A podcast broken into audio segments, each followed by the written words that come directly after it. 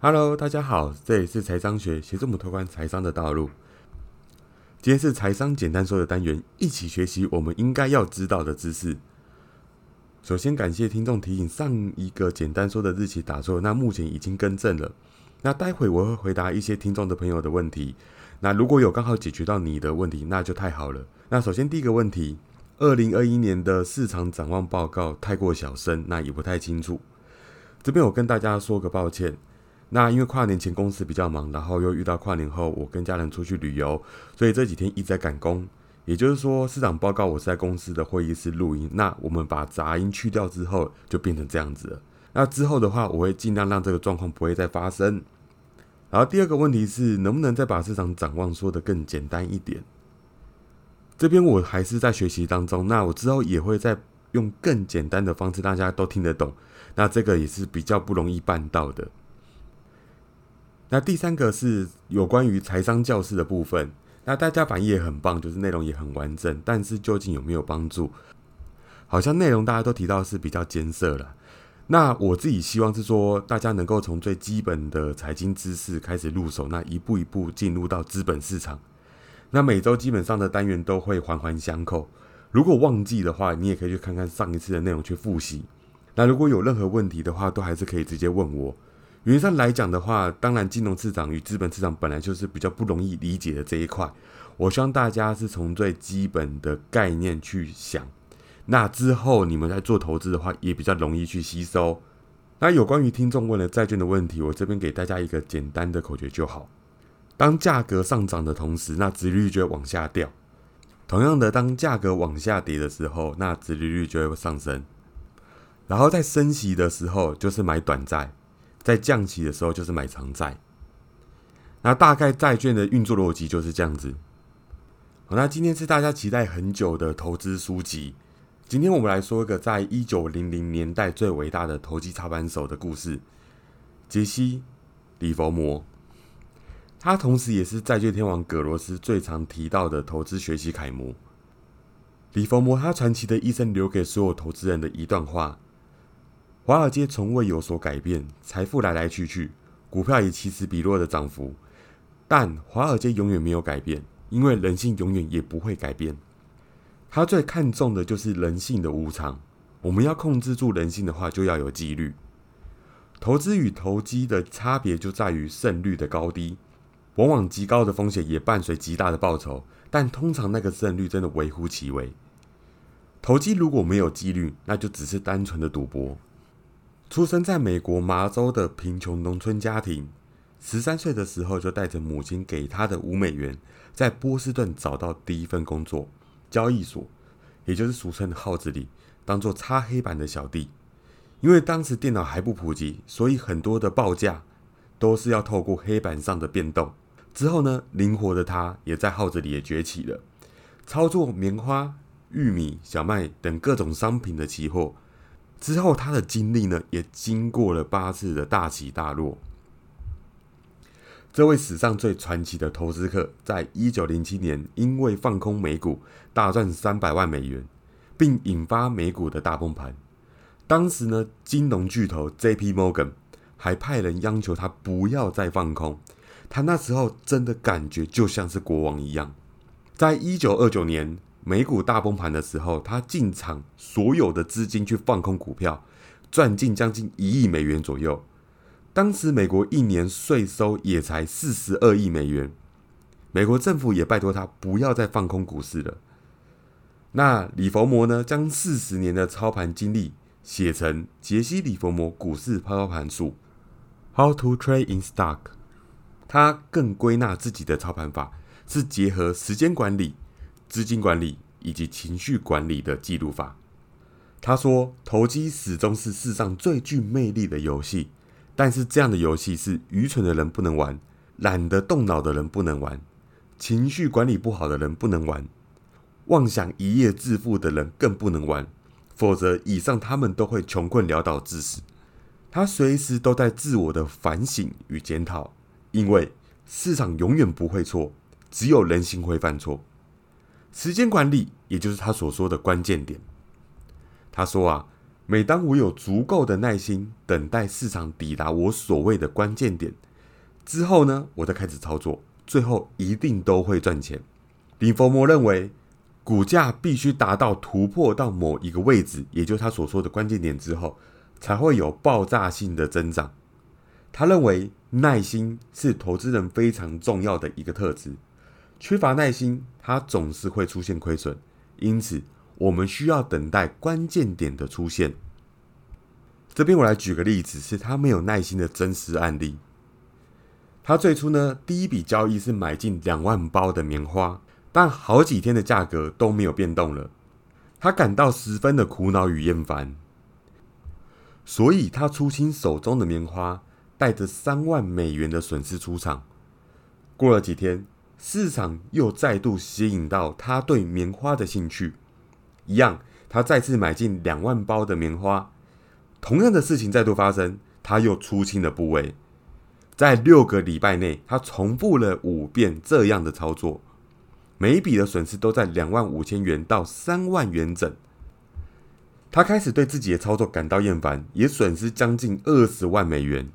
简直觉得真的浪费时间，所以他命令办公室的经理在隔天清晨他进办公室之前，将棉花的报价系统全部给我搬出去。他再也不想看到棉花的行情了，因为郁闷的心情导致他无法做出清晰的思考。但两天后，当他完全对棉花心灰意冷的时候，这时棉花的涨势发动攻击了，整个行情一去不回头的直上五百点。他就这样错失了一次赚钱的机会，而且稳定的程度超乎想象。这边他犯了两个错误：第一是没有耐心等待时机的到来，缺乏等待关键点的意志；第二，没有遵循良好的投机程序，导致错误的判断，纵容自己对棉花市场感到愤怒与厌烦。同样的，我们要如何才能获利了结？紧紧抓出胜出的股票，而且让它一直往前走，直到你有明确的卖出理由。只要它表现的正确，就不要急着获利了结。关键点就是在行情即将展开的时候进场的完美心理时刻，这也是他第一个操盘心法关键点。再是资本管理，不要弄丢你的本钱。一九八零年，他听从棉花大王汤马士的建议。做多棉花期货，但一开始就惨遭套牢。他却不管关键点的讯号已经亮起，不愿认赔，继续往下摊平。最后总共买了四十四万包的棉花期货。短短几周内，他不但破产，还负债一百万美元，同时也因此罹患了忧郁症。操作棉花的亏损经验，使得李佛摩正视资产的管理。他要求自己，一旦亏损金额超过总计划投资部位的十 percent，就要出清部位。这是他第二个操盘心法——资金管理。他不厌其烦的告诫两个儿子：永远不要弄丢你的本钱，因此不要一次用光你所有的钱，必须等待自己的判断获得确认之后，再继续往上加码。在成功结束一笔交易时，都要记得将获利的半数抽出来锁进自己的保险箱。很多人往往在投资发现亏损的时候，都会有一个习惯，就是往向加码去摊平它的成本。可是，当有一个标的持续的往下跌，一定有它的理由。所以这时候，请大家一定要勇敢的出清你的部位。当我们做了这个决定，我们才知道。目前已经认列的亏损有多少？我们要怎么去追？他习惯每次提出二三十万美元，算一算你的钱，把它当成是一个决策来执行，因为这样会降低他再一次把这笔钱拿出去搏命的机会。所以，当未来你又有想要梭哈的想法的时候，请记得，你每一笔的钱，不论是投资或是工作，都是得来不易的。他要儿子永远记得。保留一份的备用现金，就像是优秀的将军身边总留着预备的部队，为正确时刻使用。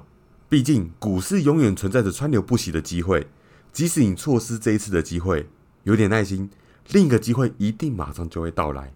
接下来是情绪管理，训练有素的纪律。只有在违背自己的规则时，才会亏损，这是最难的部分。因为人性最大的特殊之处在于，他同时拥有无穷的希望，也有无穷的恐惧。事实上，李佛摩他比一般人更容易受到影响，因此他的成功来自于高度的纪律。他十点就会睡觉，早上六点起床。起床后的第一个小时，他会整理好自己的情绪，同时不需要任何人打扰。那接下来他会开始阅读欧洲、美国各地的报纸。他告诉儿子，好的股票做手和训练有素的职业运动选手没有什么两样，必须维持生理还有心理完美的状态。李佛摩第三个操作心法就是情绪管理，不要一次投资太多的股票。紧盯少数的股票，一定比一次盯很多的股票还要来得简单多。股票跟趋势一样，总是会不断的推陈出新。今天我可能流行是科技类股，可能明天我就流行的是医疗类股。投资人只需要研究当下表现最活跃的股票就好了。因为如果我们无法从主流的股票赚到钱，你也不可能从股票的市场赚到钱。李丰博的想法很简单。如果我们一次专注在一大堆的股票，很容易被弄得晕头转向。所以啊，我们只需要分析少部分的股票，这样呢，能帮助我们更容易的判断，而且也更容易了解事实的全貌。如果我们无法关注所有的股票，那我们就去追踪一些主流的股票。也因为主流股票它的交易量是比较大，所以才不会受到少部分的人操作，进而影响到股价。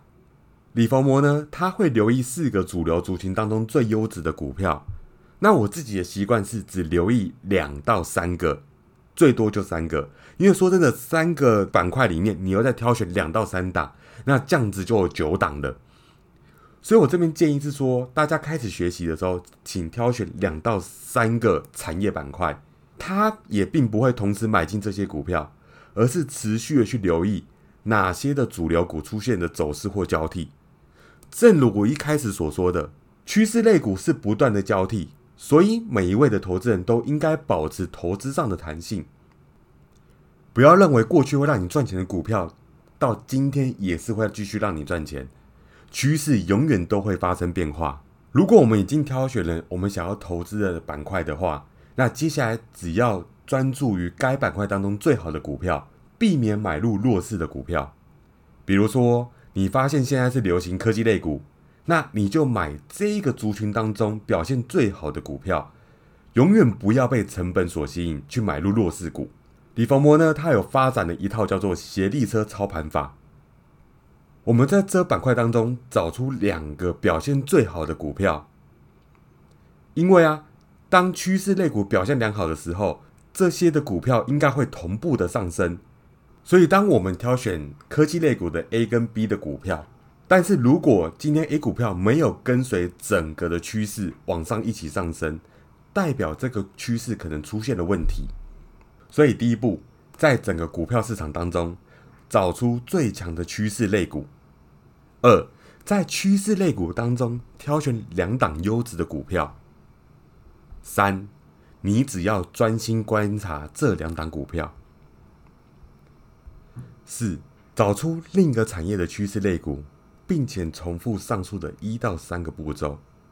比如说，我现在在科技当中找了两档我最喜欢又觉得最有希望的股票。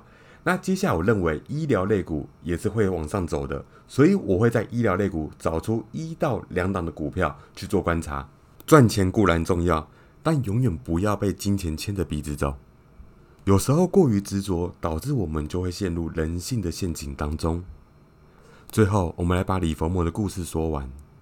在一九二九年美股大崩盘的时候，他再度跳入了市场，但是啊，市场连续的走跌，结果出现了巨额亏损。也在不久，妻子跟他离婚了，还把他的财产挥霍一空，他再度宣告了破产。隔年呢？离婚的妻子更在一场酒醉后的争吵当中对长子开了枪，造成他的长子残废了。也为了排挤情绪，李凤凰虽然再婚，但也养了很多个情妇。虽然他在投资上很有纪律，但在感情生活上却是乱七八糟，也严重影响到他在后期的投资纪律，让他无法脱身。后来，儿子建议他写书，希望他能够借此鼓舞自己的情绪，并且重新提振自己的事业。不过啊，美国当时的战云密布，且因为李佛摩投资的观念太过新颖、太过具有争议，所以书卖的并不好，书评也不佳。在一九四零年十一月底。他在饭店用完晚餐的时候，在洗手间举枪自尽，享年六十三岁。一个传奇的股票作手就在此画上了句点。他的一生就如同他告诫儿子一般：“我只有在违背自己的规则时才会亏损。”在你了解市场前，你必须先了解自己以及自己的弱点，还有自大。成功的操作关键在于找出有效的规则，并坚持那些规则，不论你的情绪是好是坏。对于没有感情的市场上，你必须要做到客观且冷静的分析，才能在每一次的经验当中学习，并让下一次的投资更为成功。感谢这次的收听，喜欢的朋友可以帮我点击关注以及分享，还有追踪我的 IG，我会不定时的更新投资市场上最新的消息。那我们下次再见喽。